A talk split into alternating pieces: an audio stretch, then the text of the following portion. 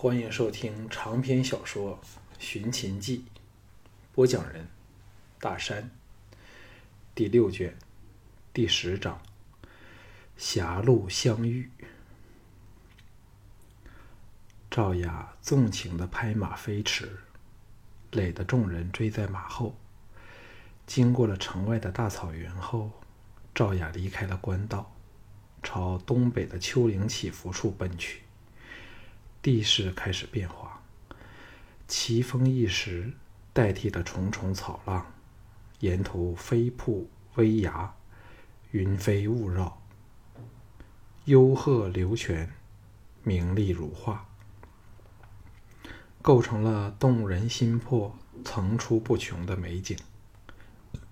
穿过一座山谷后，来到一个长峡处，两边陡壁凌霄。多处只窥见青天一线，形势险奇。赵雅在前方放缓下来，项少龙正要赶上他时，藤毅赶到他身旁，低声说：“少龙，你若刚才以刚才那种神态和语气与赵雅说话，迟早会被他看穿底细。”项少龙大是凛然。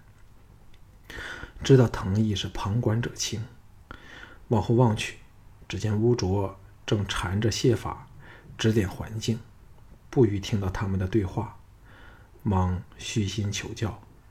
藤毅说：“董匡是出名只懂养马的人，其他方面则是粗人一个，你自己斟酌点看吧。”项少龙有愧于心，沉默下来。长霞已尽。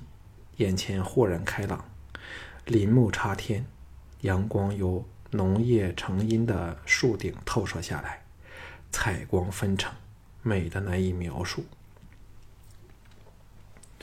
树丛山石间，溪流交错，涓涓细流潺潺静淌，似若不属于这个世界的仙境，叫人心旷神怡。赵雅似乎对这地方非常熟悉。领着他们来到一个小丘之上，四周的景物立时尽收眼下。项少龙策马来到赵雅之旁，环目四顾，看清了形势，才发觉立马处恰是一幅广阔盆地的核心处。远处奇峰峻岭层层环护，翠色浓重，水草肥茂，山重水复中，地势开阔，满眼绿荫。香飘远近，禁不住哈哈一笑，说：“他奶奶的儿子，夫人怎知有这一处好地方？”赵雅听他语气粗鄙，秀眉大皱，没有答他。藤毅等也来到两旁，同时赞叹：“谢法叔，谢法说，这处叫藏军谷，唯一的入口就是刚才的一线天。”当年我大赵的武陵王与戎狄作战，曾藏军于此，亦骑兵得胜。自此后，这处便命名藏军谷。董先生以为还可以吗？项少龙暗想：我怎么知道可不可以？忙向乌卓这个畜牧专家打了个眼色。乌卓略一含恶手，表示同意。项少龙装模作样的看了一番后，赞叹道：“呀，真是要操他的娘！”唐毅和乌卓两个人心中好笑，谢法和雅夫人却是听得为之侧耳。项少龙忍住笑说：“鄙人一件好东西，便忍不住要说几句操他的娘。这么好的地方，不是要更要大操他的娘吗？”谢法喜道。如此说，先生是否要选此谷做牧场呢？赵雅此时往项少龙望过来，项少龙故意狠狠地在他高挺的胸脯盯了一眼，才点头说：“嗯，这地方甚合鄙人眼缘儿。由今天开始，这藏军谷就是本人建立第一个牧场的地方了。”他奶奶的，想不到这么顺利，便捡到了长址。赵雅见他语气神诚，都粗鄙不闻，以为这才是他的真面目，心中不喜，冷冷地说：“董先生既找到了理想的场址，可以回去了吗？”项少龙故意色眯眯地打量着他，说：“鄙人还要仔细地勘察这里的水源、泥土和草质。奶奶的，夫人这么急，赶着回去做甚？”赵雅听他说话粗鲁无礼，更是不喜，微怒说：“我还有约会，哪有时间来多陪先生呢？”心中暗责自己定是鬼迷了窍，昨晚回府后不住的念着这个人。夜不能寐，所以天才亮便来找他。不过这也好，此人外形虽然有着项少龙的影子，但相去却是千万里之遥，自己可以死心了。自项少龙后，他再不希望有任何感情上的牵缠。项少龙一不做二不休，索性绝了赵雅对他的任何念头，怪笑说。未知是谁令夫人这么急着回去呢？赵雅再也忍不住，怒道：“这是我的事儿，与先生半点关系都没有。”一抽马首，掉头往原路驰去。吓得谢法忙分出一半人护送他回城。项少龙心头一阵痛快，只要能伤害他，便感到快意。虽说他对自己仍有余情，可是……如果上次他陷害了成功，他的尸骨早寒了，所以两人间再不存在任何情谊了。装模作样勘察了一番后，他们在日落时分回到了行馆。赵牧的人早在后头，要他到侯府赴宴。项少龙沐浴更衣后，独自一人随来人往侯府赴宴。赵牧见他来到，神情欢喜，趁时间尚早。把他带入内轩密议，未入正题前，先笑道：“听说你把赵雅气得半死，怎么了？对这荡妇没有兴趣吗？现在的他比任何时间更容易弄上手了。”项少龙心中既骂赵牧，又恨赵雅作践自己，脸嘴上应道：“我怕他是孝成王的奸细，哪敢惹他呀？”赵牧显然对他这种审慎的态度非常欣赏，拍了他一记肩头，亲切地说：“是否奸细，谁比我更清楚呢？若对他有益，我自会给你安排。”项少龙暗中叫苦，忙转换话题说：“那件事，侯爷想过了没有？”赵牧精神大振，哪还记得赵雅？素容说：“现在的邯郸，谁不是我的亲信？”只要能除去几个人，我必可安稳的坐上赵国君主之位。项少龙微笑说：“首先要杀的两个人就是廉颇和李牧吧？”赵牧赞叹说：“有你这种人才来助我，何愁大业不成？不过这两人身旁猛将如云，恐怕很难下手。”项少龙淡淡的说：“若是容易，侯爷早下手了。这事儿。”可包在我身上，只要我能得到他们的精确情报，必能一击成功。听说现在他们都不在邯郸，最好有方法把他们招回来。那我就派人做好埋伏，干手净脚把他们干掉。赵牧怀疑的说：“你真的如此有把握？这两人只是家将亲兵，便有数千数千人，相当不易对付的。”项少龙说：“没有人比我更精善刺杀之术了。”侯爷放心好了。赵牧哪会相信他空口说白话？陈胜说：“这事要从详计议才成。你最好先建立牧场，打下根基。这事儿有我在孝成王跟前说相，定可顺利达到。”项少龙心中好笑，他说这番话。就是要赵牧自己明白到此事不可操之过急，这时见已达到目的，自然不会蠢的去逼他。点头恭敬说：“鄙人全听侯爷吩咐，这也是君上的指示。”赵牧见他这么听话，心中大悦，微笑说：“孝成王现在对你印象绝佳，但记着牧场的事儿要加紧进行。”哈，你这一招真是中了赵人的要害，没有比赵人更需要你这个救星了。”项少龙说：“我已选定了场址，明天立即着手准备着手进行。”赵牧长身而起说：“来吧，客人也应来了。今晚请来的，除了几个在邯郸最有权势的人外，还有为东周军的事来此的各国使节。趁这个机会见见他们吧。”项少龙知道自己现在成了赵牧的宠妇、宠信、心腹，所以特别得他的垂青，站起来随他往侯府的主宅走去。两个人并肩在回廊漫步。遇到的家将婢仆，无不跪地施礼。经过位于侯府正中的大花园时，一群达百人之众的歌舞伎正在练舞，一时衣香鬓影，娇声软语，叫人看得眼花缭乱。项少龙眼尖，一瞥之下，便发现指导他们歌舞的，竟然是赵志，不禁呆看了几眼。训练并没有因赵牧经过而终止。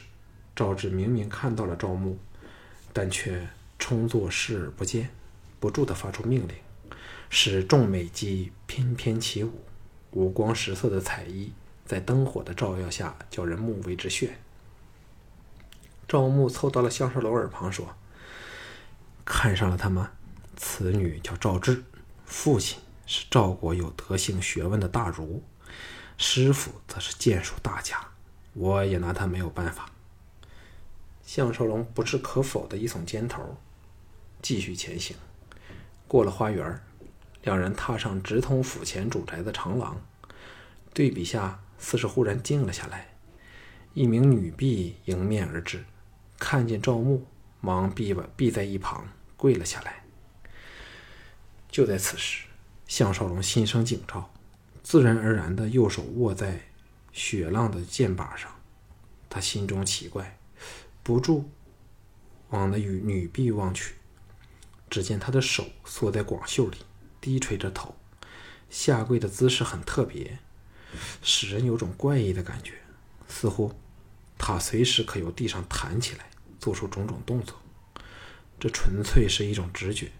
若非项少龙来邯郸的途中，每晚都以墨家心法静坐练功，感觉恐亦不能变得如此敏锐。赵牧一无所觉，继续前行。项少龙大感矛盾：若此女是来刺杀赵牧，便是自己的同道中人。他现在固然要保住赵牧，因为不但要活捉他回秦，还要借他进行杀死岳城的计划，和打探东周军派使来赵的阴谋。但若害得此女落入赵牧手中，却是于心何安呢？不过此时不容多想，两个人已来到了离此女十步的近近处。项少龙忽由外移到了赵牧和女婢之间，希望能叫他知难而退。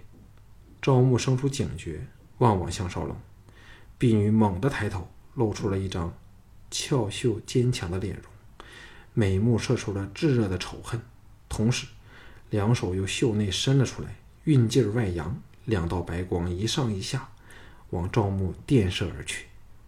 赵牧猝不及防下大惊失色，还没有时间呼叫出来和闪避，项少龙血浪离鞘而出，闪电般的上挑下劈，准确的磕飞了两把匕首。女刺客显然没有第三把匕首，一声尖斥，就在两人身前滚出了廊内去。项少龙作势追赶，眼前黑影一闪。原来是女刺客手上挥来的软鞭，他借机退到赵牧身前，似是保护着他，其实只是挡着已拔剑出鞘的赵牧的近路。女刺客知道失去良机，毫不停留，滚入一一堆草丛里，在夜色中消失不见。赵牧差点撞在项少龙身上，忙举手按着他的肩头，煞指冲使。项少龙看着掉在地上的两把匕首。刀锋在灯光的映照下透出了蓝芒，显然淬了剧毒。赵牧犹有余悸地说：“金汤幸好有你在，否则我命难保。”哼，那些人全是饭桶，被刺客潜了进来都一无所知。项少龙心中欣慰，这样一来，既更取得赵牧的信任，另一方面也让女刺客安然遁走。他并非首次遇到这身手高明的女刺客了。当日他乘坐赵牧的马车离开侯府时，便被这女刺客误会了他是赵牧，把毒蛇投入车厢向他行刺。只不知他和赵牧的奸贼有什么深仇大恨，必要置诸死地而后快。而两次都因自己而不成功。不过赵牧坏事做尽，仇家遍地，也是必然的事儿了。宴会在侯府广阔的大厅举行，筵开四十多席，采用双席制，只摆满了整个厅堂。项少龙此时对这时代的宴会的礼仪也是相当的认识，见状吓了一跳，做梦也想不到今晚的宴会隆重。和人多至此，君主款待群臣贵宾的宴会，人少时必采用一人一席的单席制；倘或是百人以上的大宴会，则采用前后席，每席四人以上的多席制。至于一般的王大卿、大臣、公卿、权贵的宴会，多采用双席制。他们两个人来到大厅时，离开席上有一段时间，只来了赵牧的心腹岳成。和一肚子坏水的郭开，两个人与赵牧关系密切，来早点好帮手招呼客人。赵牧应酬了两句，便消失了，自然是去责难手下保卫侯府不利，看来定有人要遭殃了。岳成和郭开亲切的迎上来，扯着项少龙聊起天来，先问了牧场选址的事儿。岳成叹了一口气说。今次我真是左右做人难，在邯郸，所有自认有点头脸的人，都争着来参加今晚的宴会，但席位却是有限。哎，郭开也苦笑说：“我不也是遇到了同样的难题？唯有把责任全推到侯爷身上，叫他们直接向侯爷询问，为何没有被列于邀请的名单上。”项少龙大雅，自问没有这种吸引人的魅力，皱眉说：“今晚的宴会为何会如此热闹呢？”岳成启道：“侯爷没有告诉先生吗？与秦国寡妇卿齐名的大才女姬嫣然到了邯郸做客，侯爷本意没有把握将他邀来，岂知他毫不犹豫的答应了。”累得所有人都要挤到这里来，好一睹他的风采。项少龙心头巨震，热血上冲，一时说不出话来。谢天谢地，这绝世佳人终于来了。郭开哑然打量着他说：“哈，想不到董先生也是另一个才女迷呀。”项少龙的心神全转移到季嫣然身上。哪还有兴趣和他们胡扯？告了个罪，又侧门步出园林，以舒缓兴奋的心情。想到今晚即可和心中的玉人聚首，便感飘然入仙，如身在云端。今晚怎也要和他共圆阳梦了？心中同时奇怪：为何他明知赵牧是他的大仇人，还肯前来赴宴呢？急碎的脚步声在身后响起，项少龙惊觉的猛转过身来，刚好与一位千娇百媚的美人打了个照脸。美女吓了一跳，踉跄着退了两步，俏脸转白，由惊喜变成了失望，垂下头去，悠悠地说：“对不起，奴家认错人了。”在远处昏暗的灯火映照下，入目。是曾与他有合体之缘的孪生姐妹花中的姐姐，越国美女田真。项少龙心中恍然，他定是路过此处，看到自己的背影，认出他是项少龙。等看到他扮成了董匡的尊容后，才大失所望。由此可知，他对自己的印象是何等的深刻难忘。心生怜惜，柔声说：“没有关系，你叫什么名字？”田真娇躯巨震，掩口说：“你你真的是相爷？奴家做梦也记得你那难忘的声音。项少龙当时汗流浃背，想不到一时忘了改变口音，就泄露了身份，忙压低声音沙哑说：“姑娘我。”田真一声欢呼，扑了过来，死命搂着他说：“奴家死也忘不了你，我们都不知多么为你担心呢。现在大爷没事了，真要多谢老天爷嘞。”项少龙知道瞒他不过，搂着他到了林木深处，先来一个热吻，才凑到凑到他耳旁说：“现在我的真正身份是个大秘密。”田真乖巧的接口说：“奴家明白了。”就算死也不会泄露大爷身份。项少龙加重语气说：“连妹子都不可透露此事。”田真犹豫片上，无奈的点头说：“好吧，不过他也像奴家般苦念着大爷呢。”项少龙放放心了点儿，低声说：“只要你乖乖的听话，我定把你们姐妹带走，绝不食言。”田真感动的热泪盈眶。以最热烈的方式献上香吻，动人的肉体似要挤入他的体内去。项少龙压制已久的欲火立时熊熊燃烧起来，只恨这不是适当的时候和地方。痴缠了一会儿后，脸红耳赤的田真在他苦劝下，依依不舍地走回内宅的方向。项少龙苦笑着摇头，才往大厅走去。走了两步。一对男女由他刚出来的侧门进入园里，秘密商议。赫然是赵牧和赵雅。他心中一动，隐在一丛草树间，静心窃听。只听赵雅紧绷着俏脸，冷冷地说：“不要说了，我怎也不会去陪那种粗鄙不文的莽夫。你手上这么多美女，为何不拿去送他？”例如你最疼爱的田家姐妹花，不是更可令他满意吗？赵默探手过去，环着他的小蛮腰，阴阴的笑道：“是否你仍忘不了项少龙呢？”赵雅饿了一饿，怒道：“不要胡言乱语！谁说我忘不了他？”项少龙见两人亲热的情态，听着赵雅无情的话，虽明知他不得不如此表态，仍是心头火气，涌起了仇恨和报复的念头。赵牧伸出另一只手，把他搂个结实，笑嘻嘻说：“不再想他，自然最好。金趟若我们六国结成联盟，尽管秦国也难逃被瓜分的厄运。那时我便要项少龙死无葬身之地。那时他就算死了，我也要鞭尸，方可泄心头之愤。”赵雅冷冷地说：“你有那本事再说吧。”衣衫稀疏，显然赵牧正借身体的紧挤摩擦着赵雅敏感部位，他的呼吸不能控制的急促起来，颤声说：“你还不回去招待客人吗？”赵牧嘿嘿的淫笑说：“你不要我先招待你吗？”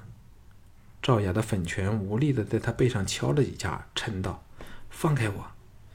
赵牧说：“你答应我去陪董匡。”我才放开你。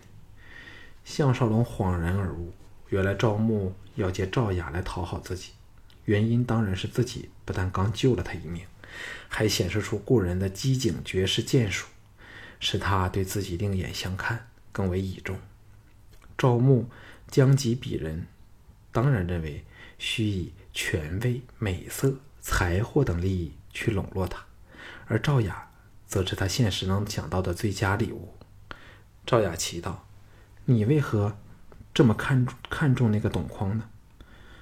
赵牧干笑两声说：“不是我看重他，而是你王兄有命，至今要好好笼络此人，你还不明白吗？”听到是赵王的意思，赵雅软化了点儿，低声说：“或者他不好女色呢？否则为何昨晚他连王兄送他歌姬都拒绝了？”赵牧叹道：“只要是真正的男人，谁不好色？我看他是眼角过高，看不上那些歌姬吧。我们的雅夫人又怎可同日而语呢？”赵雅冷冷地说：“眼角高，便去追求季嫣然好了。我赵雅算什么呢？”项少龙听他语气中充满酸涩的味道，知道他妒忌季嫣然，不由生起了个报复性的主意。赵牧哄道：“姬嫣然是出名无情的使女，怎及得上温柔多情的赵雅？不要多说了。听说董况走了出来透透气儿，你帮我找他回来吧。那么紧张干嘛？又不是要你今晚陪他登房入榻。”赵雅默然无语。项少龙知道再听下去也没有什么新意思，缓缓溜了开去。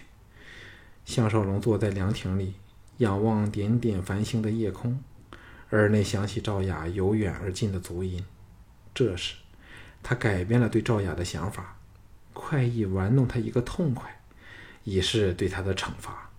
赵雅来到他身后，勉强压下心中对他的讨厌，和声说：“董先生为何离群独处？